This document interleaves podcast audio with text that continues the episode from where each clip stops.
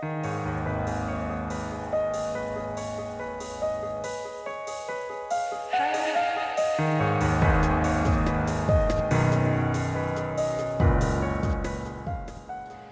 nombre es Mauricio Lechuga y este es el episodio número 3 de la segunda temporada de Postmortem, un podcast de terror.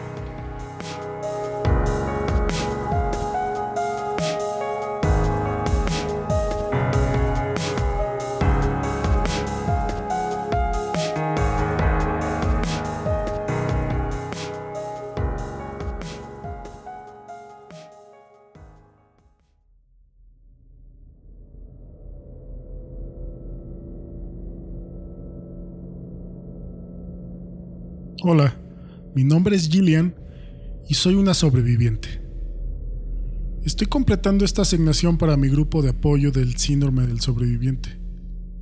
Nos encontramos semanalmente para procesar nuestros sentimientos y estar ahí los unos para los otros. Cuando comencé a ir, solo éramos unos cuantos de nosotros, pero ahora somos casi 30. El grupo es dirigido por Ernest. Él es un hombre muy amable y servicial. Esta semana, Ernest nos pidió a todos que escribiéramos una carta explicando por qué experimentamos culpa del sobreviviente. Dice que no tenemos que compartirla, pero que es importante que comprendamos de dónde proviene el dolor. Así que este es mi, es mi intento. Tengo culpa del sobreviviente porque soy una víctima del carcelero. No, esa no es la razón. Y mierda, que no debo decir que soy una víctima. Ernest dice que somos sobrevivientes. Sobrevivimos por una razón. Y nadie nos puede victimizar aparte de nosotros mismos. Pero a veces no me siento como una sobreviviente. Siento que quizá debí ser yo quien muriera. Quizá no merezco estar aquí. Y esa es la verdad. Siento culpa porque no creo que mi vida valiera tanto como la de Carla. Llegué a conocer bien a Carla. Pasamos mucho tiempo encadenadas la una a la otra. Estábamos atadas al piso por un mismo candado desde nuestras manos y pies. Ambas estábamos atoradas en una posición en U, con nuestras espaldas inclinándose hacia la pared.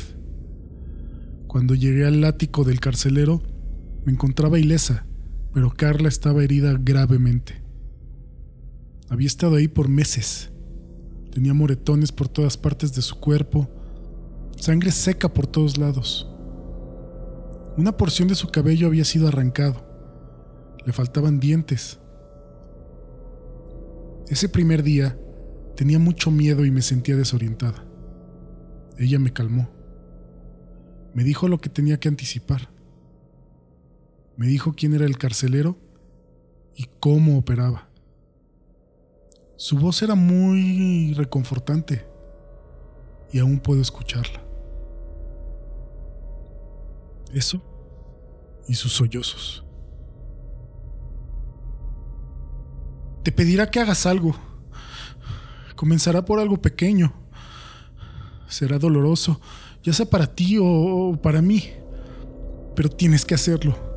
Si lo haces, te alimentará. Si no lo haces, te matará de hambre. Traté de asimilarlo, pero nada tenía sentido. Y ella suspiró. Esta es la única vez que te diré esto. Lo siento por lo que voy a hacer. Y mantuvo esa promesa. Nunca más se disculpó. Carla me dijo que tenía tres hijos. Su hijo mayor se estaría graduando de secundaria próximamente. Tenía una familia, una vida. Yo solo era una chica universitaria. Ni siquiera tenía un novio que me extrañara. Pero nada de eso importaba. Cuando era el momento de cumplir sus órdenes, no importaba quiénes éramos. Siempre se vestía con una máscara de esquí. Era de color naranja claro y nunca hablaba. Sostenía cartas en el aire con instrucciones escritas en ellas. Era muy paciente, enfermizamente paciente. Supongo que tenía unos 40 años por su estatura y complexión. Un hombre blanco, en definitiva, pero no sé nada más allá de eso. Mi primer comando fue vomitar en Carla. Ocurrió 24 horas después de que fui secuestrada.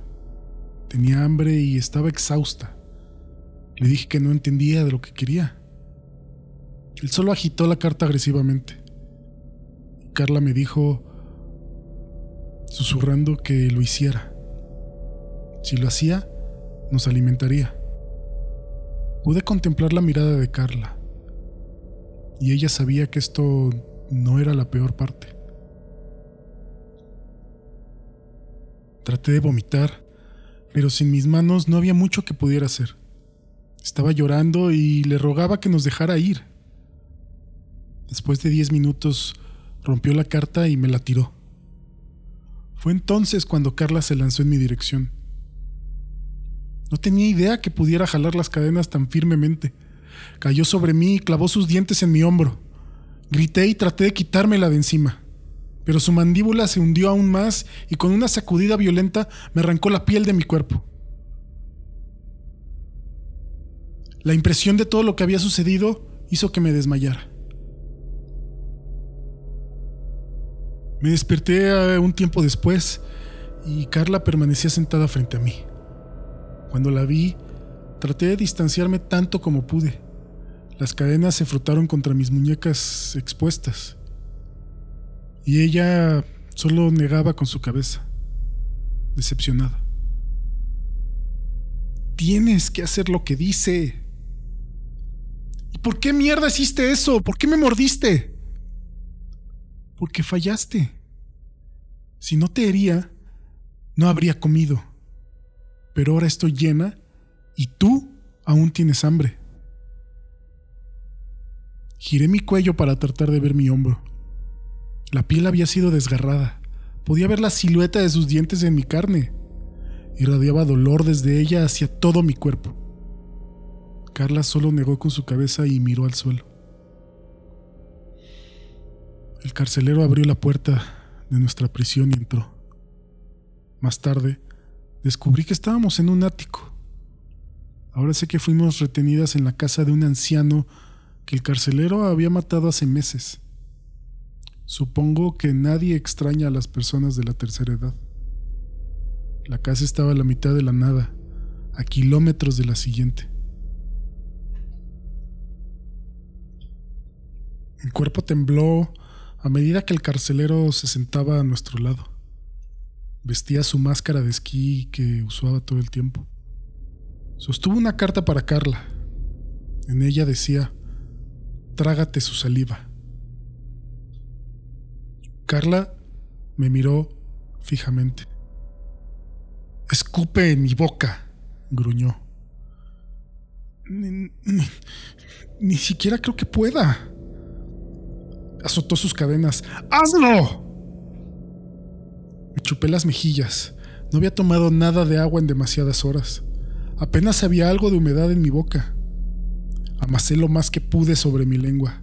Ella abrió su boca tan ampliamente como era posible y escupí en sus labios. Lo sorbió como si fuera vino. Mi estómago vacío se revolvió. Ella actuaba como si no fuera nada, como si fuera normal. El carcelero no mostró ningún signo de aprobación o desaprobación. Simplemente sostuvo la siguiente carta frente a mí. Rómpete la mano. ¿Qué? No me había dado cuenta de cuán sonora podía ser mi voz sedienta. Solo hazlo, dijo Carla con cansancio. En verdad, no quiero probar tu sangre de nuevo. Contemplé mi mano, justo como lo hago ahora. Los huesos nunca sanaron correctamente. Están todos dentados. Casi se ve como una pila de trozos de hueso revestida de piel. Ahora puedo usar mi mano apenas, apenas. Me hace sentir tanta pena. Cada vez que le doy un vistazo a mis dedos maltrechos, recuerdo haber golpeado las cadenas contra mi mano una y otra vez. Los sonidos de ruptura y las sacudidas de dolor parpadean en mi memoria. La manera en la que Carla ni siquiera se inmutó. Pero ella había visto cosas mucho peores. Comencé a llorar, tanto por el dolor como por la situación. El carcelero no emitió ningún sonido. Simplemente bajó la carta. Había hecho lo que quería. Se fue por un momento y regresó con dos cenas de microondas. Carla y yo nos atiborramos la boca, limpiando el plato con la lengua. El carcelero nos observó. Quizá le gustaba la desesperación de nuestro festín. O quizá no.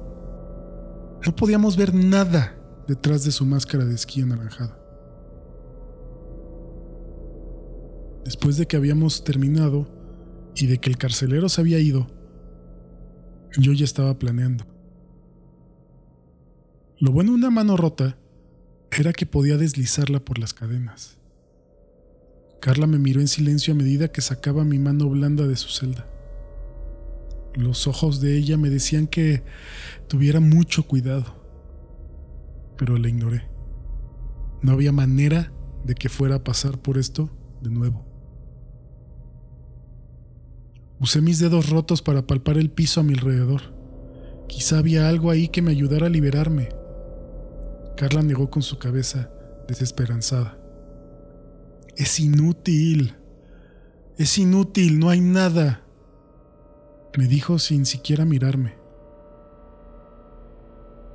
Pasé horas batiendo el piso de madera con mi mano.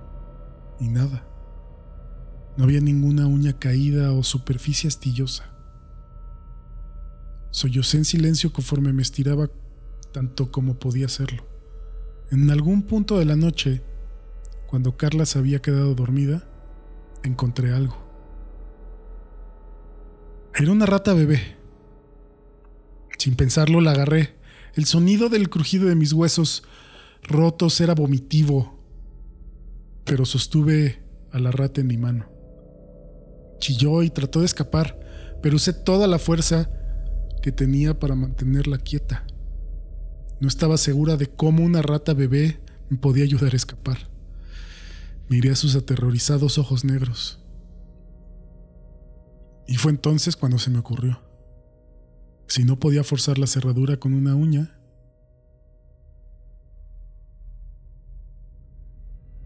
Carla estaba profundamente dormida. Cerré mis ojos porque esto no iba a ser agradable. Aún puedo saborear la combinación de pelaje y sangre en mi boca, en tanto desgarraba a la rata bebé con mis dientes. Chilló. Lo más humano habría sido partirle el cuello, pero necesitaba la espina dorsal intacta. En vez de eso, corté su piel una vez que había hecho un agujero lo suficientemente grande, usé mi mano buena para pescar la espina. La rata se había rendido y se estaba desangrando. Mi rostro todo cubierto en sus entrañas. Cuidadosamente retiré la espina. Era muy pequeña, pero con suerte sería lo suficiente para poder liberarme de mis ataduras. Incapaz de sentir piedad, tiré la rata a un lado. No sé cuánto tiempo le tomó morirse. Pasé la siguiente hora tratando de abrir el cerrojo. Solo necesitaba abrir el candado de mis pies. Era un candado viejo, así que debía tener el cuidado total de no quebrar el hueso. Estaba salivando mientras trabajaba. La libertad estaba tan cerca. No estoy segura de cuánto tiempo me tomó pero cuando un tenue sonido de clic irrumpió en la noche, grité triunfante. Mi grito despertó a Carla, pero no me importó. Removí las ataduras de mis pies y forcejé con las cadenas alrededor de mis manos. Carla empezó a entrar en pánico. No, no, detente, detente, él. Pero yo ya estaba libre. Temblando, me puse de pie. Habían pasado días desde que estuve de pie. Mi cuerpo se sentía débil y cansado, pero estaba lista. Sabía que saldría de ahí. Mi grito no solo había despertado a Carla. El carcelero abrió la puerta de golpe observando a mi pequeña complexión libre de sus cadenas. Estaba preparada para pelear con él. Incluso en mi terrible estado, hubiera preferido morir a ser su prisionera de nuevo. El carcelero me miró de pies a cabeza y luego caminó junto a mí. Se arrodilló cerca de Carla, quien estaba otra vez sollozando. Volteó su cabeza hacia mí y me gesticuló con su mano que me fuera. ¿Simplemente me vas a dejar ir? Le pregunté paralizada. Él asintió. Me gesticuló de nuevo que me fuera y con su otra mano dibujó una línea por el cuello de Carla. Comprendí lo que quería decir. Si me iba, iba a matar a Carla. Me detuve y mi humanidad reptó de vuelta. Carla era una buena persona. Trató de ayudarme. ¿Podría dejar que muriera? Ella no rogó por su vida, solo lloró y me observó. De ojo a ojo. Sabía lo que tenía que hacer. Y fue así como escapé. Escapé de esa terrible casa y nunca volteé hacia atrás. Corrí por kilómetros tropezándome con los obstáculos más insignificantes, pero al final encontré otra casa. Y ellos llamaron a la policía por mí. Fui llevado al hospital de emergencia y se me dio tratamiento para mis heridas. Viví. ¿No es eso para lo que los humanos nacemos? Sobrevivimos a pesar de todo lo que nos cuesta. Y aún así, el rostro empapado en lágrimas de Carla me acecha. Debió haber sido ella quien sobreviviera. Ella era la fuerte, la buena, la que tenía una vida. Ernest me dice que yo no maté a Carla. El carcelero lo hizo. Pero la verdad es que bien pude haber sido yo. Ahora necesito terminar esta carta. La leeré mañana en el grupo. Ernest dice que volver a la escena del crimen, incluso en tu memoria, puede ser terapéutico. Por eso es que los criminales lo hacen. Revisitan sus crímenes. No sé por qué nos pidió que escribiéramos esto. No cuestiono sus métodos, solo quiero solo quiero un cierre. Quiero sentir que hice lo correcto. Casi desearía que el carcelero estuviera aquí para recompensarme con una cena fría, pero nunca lo atraparon. Dejó el cadáver de Carla en el ático, a medio comer por las ratas. ¿Culpa del sobreviviente? ¿Algún día desaparecerá esto? Ernest dice que no, porque si se fuera, ¿qué motivo tuvo el carcelero para liberarme? Me reclamó como su víctima a pesar de que sigo con vida.